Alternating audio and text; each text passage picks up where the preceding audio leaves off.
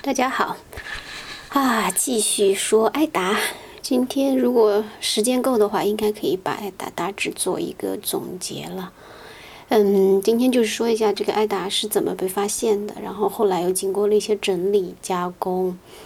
呃，然后它为什么有分这个老艾达和新艾达两种，以及它对这个欧洲，尤其是日耳曼这地区的文学的一些影响吧。嗯，他最早的这艾达的手抄本呢，是丹麦是丹麦的一个主教，嗯，叫斯万松。他在十七世纪的时候呢，呃，就是他的这个手稿被他发现了。那当时这个手稿是放在一个羊皮纸的这个口袋里，从外面看的话是不是很起眼？但是主教嘛，因为当时的这个欧洲的话，其实有学问的人都是这在教堂里的人。然后呢，他因为之前呢，呃，他知道这个，他大概翻看了一下，知道这个应该是有价值的，因为，呃。他比较了解，就是我们最早时候发现这个埃达，就是埃达片段啊，这是这是有两种发现。最早就是这个冰岛的这个斯托拉呃斯诺里斯托拉松，呃发现的这个，他是最早呃整理这个埃达的，但是呢，他整理的这个手稿就不见了，呃，直到这个十七世纪的时候，呃，丹麦这个丹麦主教斯文松发现了这个这个羊皮纸口袋里的呃这一堆东西。他他，因为他看了以后，他就把他带回了这个呃哥本哈根，给了呃丹麦国王。然后呢，嗯，在一六六五年的时候，丹麦就出版了这个呃里面的两个部分，艾达中间最主要的两部分，一个就是呃女占卜者的预言，还有呢就是高人的箴言。后来呢，就是北欧的其他国家，还有这个欧洲的一些国家，也就开始。呃，逐渐的翻译呀，出版艾达里面的一些部分或者是全部的诗篇，然后呢，嗯，也很快就是，嗯，大概也就是十七世纪末的时候，就是在这个那那个羊皮羊皮口袋里面的这个手稿发现不久以后，牛津大学开始收藏这个冰岛尸尸体的这个艾达，所有的手抄本，他们当时收集了很多种，到。十九世纪的时候，那欧洲的一些大国家，呃，英国啊、德国啊、法国，他们，呃，出就是全出版了全套的这个艾达，翻译过的，翻译成他们文字的，而且呢，当时还有呃一门这个学问，就叫艾达学，类似于我们国家的《红楼》对《红楼梦》研究形成红学是一样的啊。呃，但是那时候的这个对埃达的叫法很多，呃，有叫这个哥特人的诗歌，也有叫这个北欧的这个北欧的传说，还有叫凯尔特人的神话。所以这也是我想为什么后来，嗯，在我们国家就是这个资料方面比较混乱的原因，也是大概也是这也是原因之一吧。因为在欧洲当时就很乱，呃，就看当时。我们国内是从哪一个国，比如说是从英国，还是从法国，还是从德国来翻译这个艾达，或者是了解这个艾达的？所以，因为我们国家真正会这个北欧这几国语言的人并不多嘛，在以前，所以他都是通过，尤其是英国和德国这两个国家，可能还有一些法国的来源比较多，所以就会比较乱。因为这些国家本身它就比较乱。呃，那这个，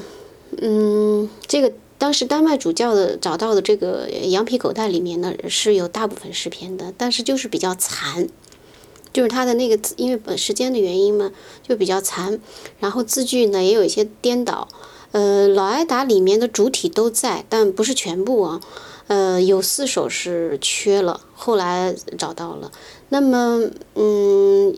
就是这个，呃，后面就是。又是他们又找到了一些就是萨迦的一些内容，然后萨迦又从萨迦里面呢，呃，找到了这个和埃达的这个流传流传的一些故事的这个连接，然后呢又把它补充整理好了。所以呢，就是呃，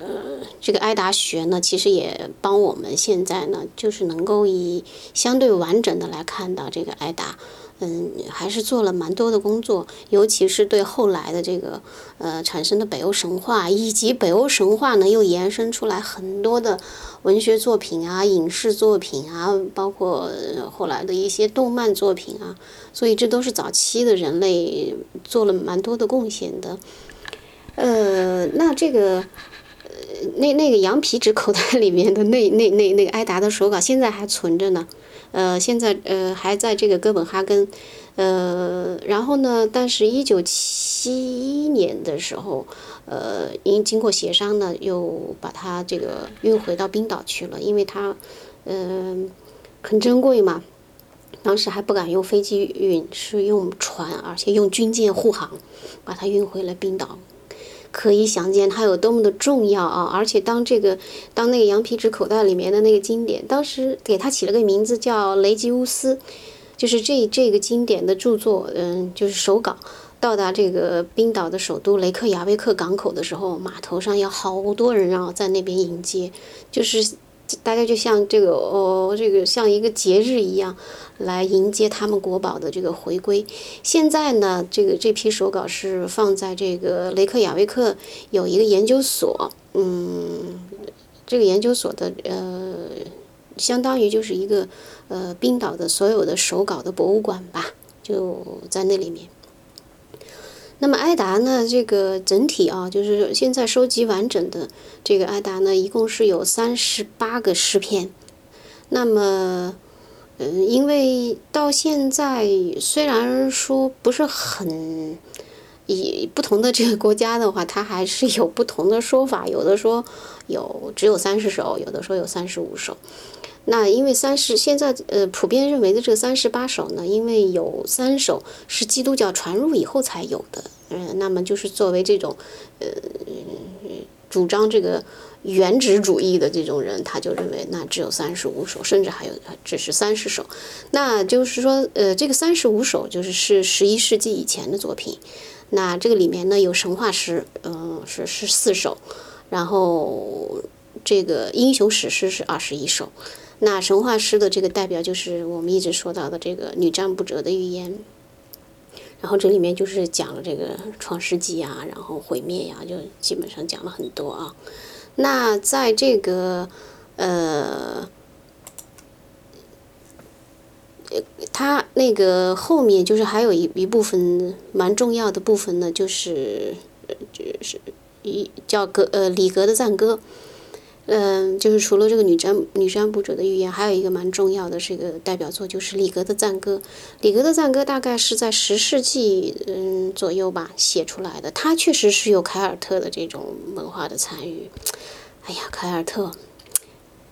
下一次，不然或者是在下一次，我们把凯尔特和日耳曼讲一下吧。我觉得这里面经常会提到他们。好，先放在这儿啊。这个里面就有很多这个凯尔特文化的影响。那这里面是讲了这个众神的这个守护神海姆达尔，他就是给自己画了一个，就就起了一个化名叫里格，然后在人间漫游的这个整个过程。当时其实呃讲了很多当时这个嗯北欧地区的这个斯堪的纳维亚半岛地区的人人的生活场景吧。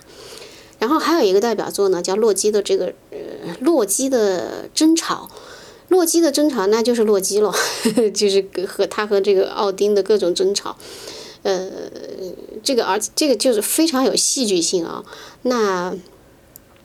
他的这个就是说，呃，在后面的一些这个歌剧表演里面，如果大家熟悉瓦格纳的歌剧的话，呃，《尼伯龙人的指环》里面可能会有这些片段，给到时候为什么这个《尼伯龙人之歌》呀什么，到后面会再讲的啊。嗯，那还有一个作品就是代表作呢，叫这个《尼基斯呃尼基斯金尼尔之歌》，这个他讲的是这个爱情故事，就是那个可爱的丰饶神弗雷，他的这个他派了这个光光辉者，呃，这个光辉者呢叫斯基尼尔，他去向这个巨人的女儿吉尔德求婚的过程，嗯，写的也还挺好玩的。然后呢，呃，这个就是这几个是神话师啊，然后它还里面还有一些教育教育师，就是教化的那个那个育就是神育的那育教育师。